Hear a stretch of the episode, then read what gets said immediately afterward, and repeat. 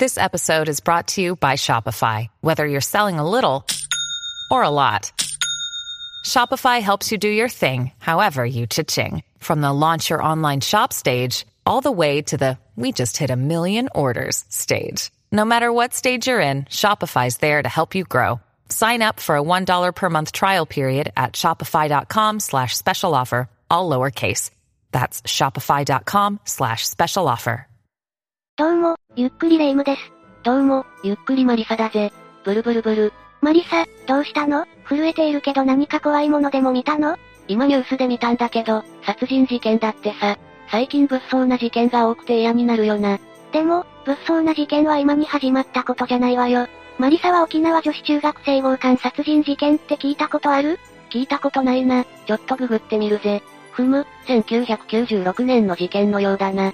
沖縄で起こった歴史に残るひどい事件よ。沖縄なんて綺麗な海があって良いところなのに、ひどい事件が起こることもあるんだな。そうよ、被害者の子はまだ中学生だったのに、とんでもない目に遭ってしまったのよ。まだ若いのに、なんてかわいそうなんだ。一体どんな手を使って、未来のある女子中学生に手をかけたんだ？そんなことをする奴とは、一体どんな人間なのか気になるぜ。マリサが興味あるなら、私が詳しく説明してあげるわよ。うーん、怖いけど、私ももしもの時の参考にしたいから説明を頼むぜレイム。任せてちょうだい、重たい話になるけど、覚悟して聞いてね。では今回は沖縄女子中学生強姦殺人事件について紹介しましょう。それでは、ゆっくりしていってね。まず犯人についてだけど、1996年沖縄県の名護市で事件は起こったのだけど、加害者は二人。そのうちの一人、柳末森は鹿児島県種子島出身の男で、当日妻と子と生活していたの。おいおい、妻も子供もいるお父さんが、女子中学生誘拐して殺したりするなんて信じられないぜ。柳の家庭環境はあまり良くなかったみたい。だって、借金を重ねていたことで妻に愛想をつかされて、離婚しているからね。孤独になったわけか、でも無理もないな。離婚で孤独になった柳は沖縄県の那覇市に渡り、そこで建設作業員として働くようになって、1996年4月頃まで建設作業員派遣会社の作業員を続けていたの。一人になろうが、働いて借金は返さないといけないだろうからな。柳が作業員として働いていた現場の同僚に上野勝という男性がいたんだけど、この男は後に柳と共に事件を起こすことになる人物で、出身地は北海道の網走だそうよ。これまた遠いところから出てきたんだな。慣れない土地に来て、わざわざ犯罪を犯してしまうのか。どういうわけか柳と上野は親しい間柄になっていったんだけど、彼らが所属していた作業員派遣会社は、徐々に景気が悪くなっていってしまうの。なんだか嫌な予感がしてきたぜ。マリサが想像する通り、会社は事実上の倒産状態になって柳と上野へのお給料も未払いが続くようになってしまったのよ。二人の仕事は建設作業員だから、体力的にはかなり辛い仕事のはずだよな。それなのにお給料支払われないとなれば、やってられないよな。その通りで、給料の支払いが遅れていたせいで柳と上野は会社に対して苛立ちを募らせていたのよ。転職は考えなかったのか？私なら、もっといい仕事を探すぜ。転職を考えたかはわからないけど、柳と上野は退職したのよ。単に職場から姿を消すという形だけどね。職場を辞めたその後は、柳と上野はフラフラとしていたの。ああ、無職になった後その流れは良くないな。職を失っていながらこんな行動をするなんて私も信じられないんだけど、柳と上野はある日、那覇市内のホテルの駐車場に止められていた建設会社社長が所有するワゴン車を盗んだのよ。後先考えるということを、この二人はしないのか？車なんか盗んで、何に使おうとしたんだ？なんだと思う？聞いて呆れるわよ。ナンパをしようと考えて海岸へと向かったんだから。それは確かに呆れるな。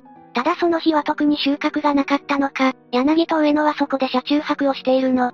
当たり前だ、盗んだ車でナンパが成功しても困るぜ。さすがに今することはナンパじゃないことくらい、気づいたんじゃないか？でも彼らはすぐには諦めなかったのよ。柳が上野に対してとんでもない話を持ちかけたの。この事件の言い出しっぺは、柳なんだな。で、どんな馬鹿げた話を持ちかけたんだ？一人でいる女性を拉致して乱暴しようというものだったわ。そしてこの話をされた上野も上野で、断る素振りが一切なかったの。まあ断るような人間なら車も盗まないし、その車でナンパしようなんて考えにならないと思うぜ。二人のうち、どちらかでもまともならよかったのにな。二人は意気投合して、相談を重ねてさらに作戦を悪い方向へ進めたの。女性を襲った上で金品を奪い、最終的には殺害するという計画を立てたのよ。ひどい話すぎて、言葉が出てこないぜ。金品って言うけど、それって単純に二人がお金を持っていなかったからだろう？楽してお金を得ようとしないで、働けばいいんだぜ。そして殺害を計画した理由は、被害者が下手に助かってしまうと、事件が発覚して自分たちが捕まってしまう可能性があるからよ。私なら、車を盗んだ時点で捕まるかもしれないってビビるけどな。犯行計画が固まったところで、二人は名越内へと移動し、その間に話し合って、万が一抵抗されても勝てるように、ターゲットを少女にしようと決めたの。そして彼らは、ある中学校付近で下校する女子生徒の物色を始めたのよ。そして一人の少女に目をつけてしまったの。いよいよ被害者の少女が、柳と上野に遭遇してしまうんだな。その少女は、当時15歳の伊地美香さん。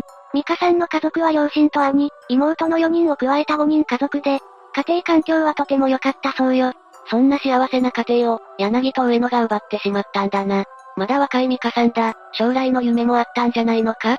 たくさんの愛情を注がれながら育った美香さんは、動物が好きな心優しい女の子で、将来の夢は獣医になることだったそうよ。きっと優しい彼女のことだから、不審な男に声をかけられても相手にしてしまったんだろうな。ミカさんの家では犬を飼っていたそうなのだけど、彼女は自分の家の犬だけでなく、野良犬や野良猫のことも気にかけるような心優しい少女だったみたいね。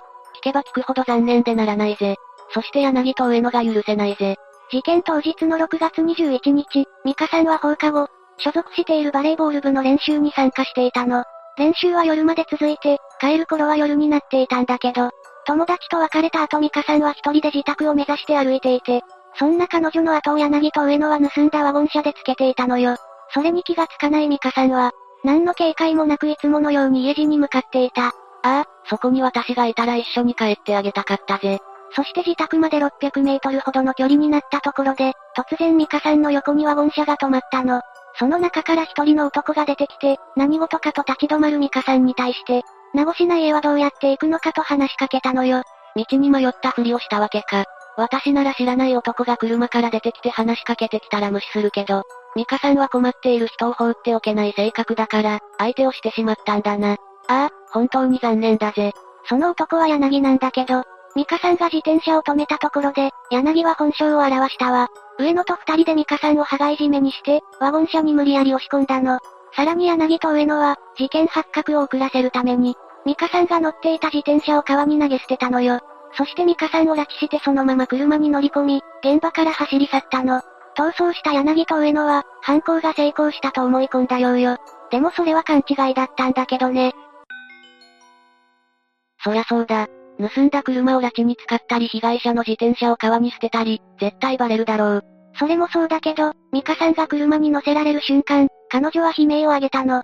なんと、現場近くに住む男性がその悲鳴を聞いていたのよ。その男性、いい仕事したな。ミカさんの悲鳴を聞いた男性は、何事かと思い慌てて外に飛び出して悲鳴の下方へと走っていったんだけど、そこをちょうど一台のワゴン車が走り去っていったのよ。それは柳と上野じゃないか。そう。でもその男性は車に乗っているのが男二人組だということまでは確認したんだけど、残念ながらそれ以外の情報を得ることはできなかったのよね。え？えあとちょっとだったのに。その男性がワゴン車が走り去った後を確認すると、そこにはミカさんのリュックが残されていたの。そしてその男性はすぐに警察に通報を入れたわ。そうだよな。ここまで来たらあとは警察の力を借りれば安心だ。絶対に、捕まえてもらおうぜ。拉致事件を目撃したという情報を受けた沖縄県警は、事態が一刻を争うと判断して、通報から3分後には近隣の警察署に対して緊急配備の指令を出したそうよ。あんな爪の甘い柳と上野なら、警察の手にかかればすぐに捕まりそうだな。名護市から南へ抜ける車の通行が多い道で検問が開始されたんだけど、よりによって柳と上野が向かった方向は、麻薬の北側だったのよ。なんてことだ、そんなことってあるのか？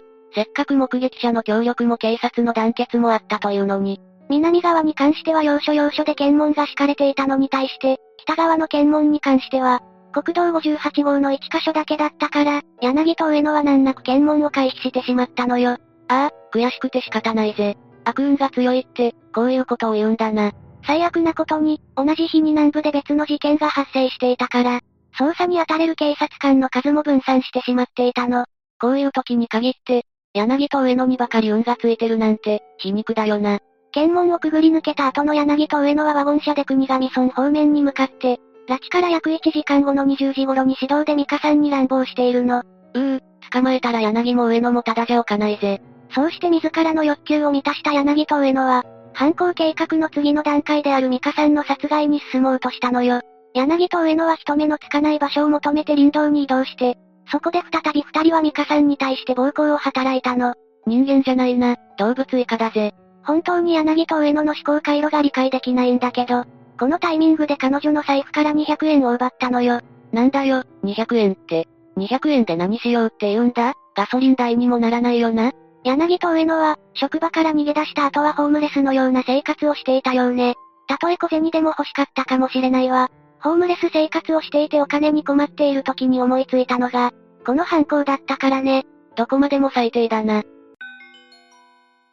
レイム、ミカさんは、少しも逃げられる隙はなかったのか？いいえ、ミカさんは恐怖で押しつぶされそうになりながらも、ずっと逃げるタイミングを伺い続けていたの。そしてそのタイミングは拉致から約2時間半後の21時30分頃に訪れたんだけど、チャンスが来たのか？よかったぜ。彼女は一瞬の隙をついて走り出したのだけど、残念なことに逃げ切ることはできず、捕まってしまったの。ああ、もう絶望的じゃないか。逃げようとしたことで柳と上野を怒らせただろうし、監視が厳しくなりそうだ。逃走を図ったミカさんに対して、柳は逃げないように締め殺すと言い放ち、殺害計画を実行に移すのよ。柳は海岸で拾っていたロープを取り出して、それをミカさんの首に巻きつけて、そのロープの片端を上野に握らせたの。柳は随分積極的に動くよな、恐ろしいぜ。その力を仕事に向けていればお金も稼げたし犯罪者にもならなかったかもしれないし、何しろ善良な少女が犠牲になることはなかったと思うぜ。その状況になって、ミカさんはこれから自分がどのような目に遭うのかを理解したのね。柳と上野に対して必死の命乞いをしたの。奴らがそんなのを聞き入れてくれるわけがないよな。卑劣極まりないこの柳と上野に、そんな言葉が届くはずがないわよね。柳と上野はミカさんの命乞いを無視して、両側から彼女の首に巻きつけたロープを引っ張り合ったの。これによってミカさんは窒息死してしまったわ。なんてことだ、本当にひどい奴らだな。ミカさんが亡くなったことを確認した柳と上野は、彼女の遺体を崖下に突き落としたの。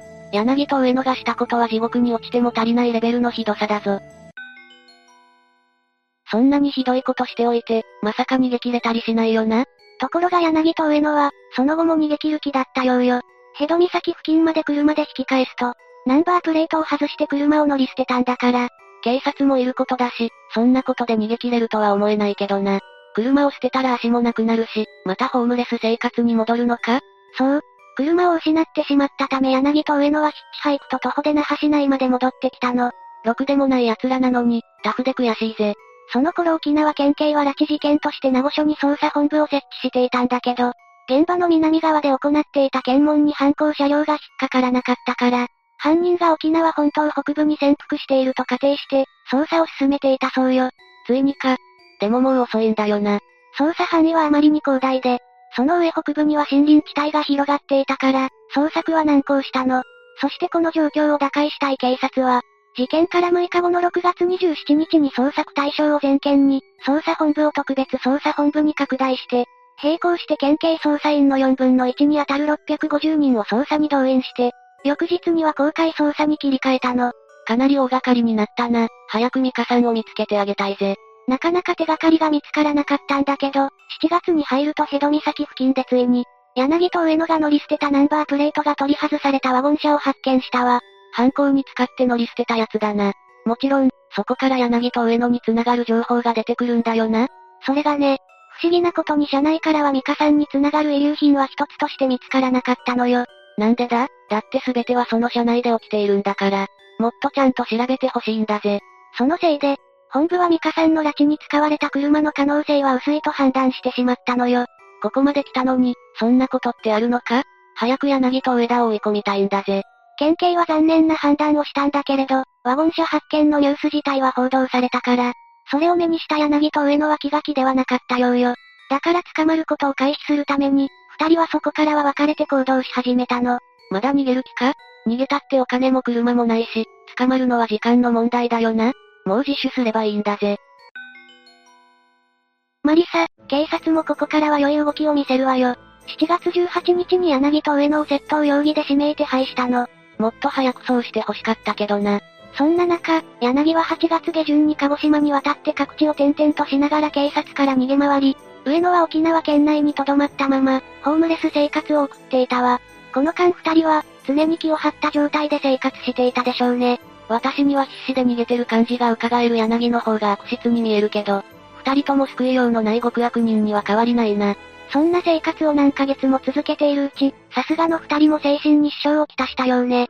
次第に柳は逃亡生活に疲れを感じるようになっていったわ。ふん、逃げるのに疲れるだなんてバカバカしいぜ。ミカさんの恐怖と不安はそんなものとは比べ物にならないんだぞ。そして柳は年末にふるさとへ帰った際に刑事が聞き込みに来たことを聞くと、もうこれ以上逃げられないと諦めたのよ。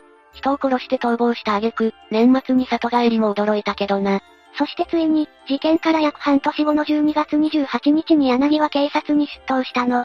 その時彼は沖縄で車を盗んだことしか話さなかったんだけどね。まさか盗難だけで済ませようとしたのか？甘いよな、そこから全部繋がってバレるのは時間の問題に決まってるぜ。でも柳は、窃盗事件に関する取り調べが始まると、ミカさんを殺害したことについても供述をし始めちゃったのよ。そしてそこで共犯の上野の存在もバラしちゃったのよね。よし、じゃあ上野も捕まえに行こうぜ。柳の供述を受けて、上野の指名手配。これを機に罪名には殺人とした息が追加されたわ。上野ももう逃げられないぜ。もう二人まとめて地獄に送ってやろうぜ。そしてそれからさらに2週間後の1997年1月11日の夜、上野によく似た男がいるという一般市民からの通報が入ってきたの。ついにだな。通報者の案内を受けて警察が確認に向かうと、浦添市内のベンチで寝ている上野を発見し、彼をそのまま逮捕したわ。ノーノーとベンチで寝てたなんて腹立つよな。その後警察は柳の供述をもとに殺害現場付近の調査を行って、やっと半年以上も見つかっていなかったミカさんの白骨遺体を発見したのよ。こうして事件は終結へと向かっていったわ。ミカさんの遺体が見つかったのは良かったけど、私はなんだかすっきりしないぜ。私も違和感があったのよね。とても人とは思えない雑さと精神性なんだもの。柳と上野はどう裁かれていくんだ？もちろん死刑だよな。それがねマリサ、死刑にはならなかったのよ。なんだと？同年1月25日那覇地検は殺人や死体遺棄などの罪で柳を起訴して、上野に関しても、8日後の2月2日に起訴したの。そして始まった後半の中で二人は起訴事実を全面的に認めたわ。認めたからって、あれだけひどいことをしておいて、死刑を逃れるなんてことはありえないだろう？結局、判決はどうなったんだ？結果次第で私は暴れるかもしれないぜ。暴れないでね、マリサ。1998年3月17日に判決公判が開かれて、そこで那覇地裁は柳と上野に無期懲役判決を言い渡したの。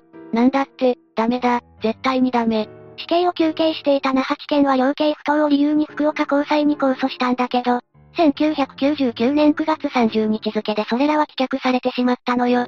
うーう、納得いかないぜ。この二審判決に対しては検察側弁護側のどちらも上告しなかったため、そのまま無期懲役が確定しているのよ。しかも、柳とその弁護士は判決後に自分たちが勝利したと笑っていたそうよ。ああ、どこまでもひどい奴らだな。こんな判決じゃ、ミカさんのご家族は絶対納得いかないよな。私なら、自分で仇討ちしたいくらいだぜ。二人の判決が死刑を逃れた理由なんだけど、あることが言われているの。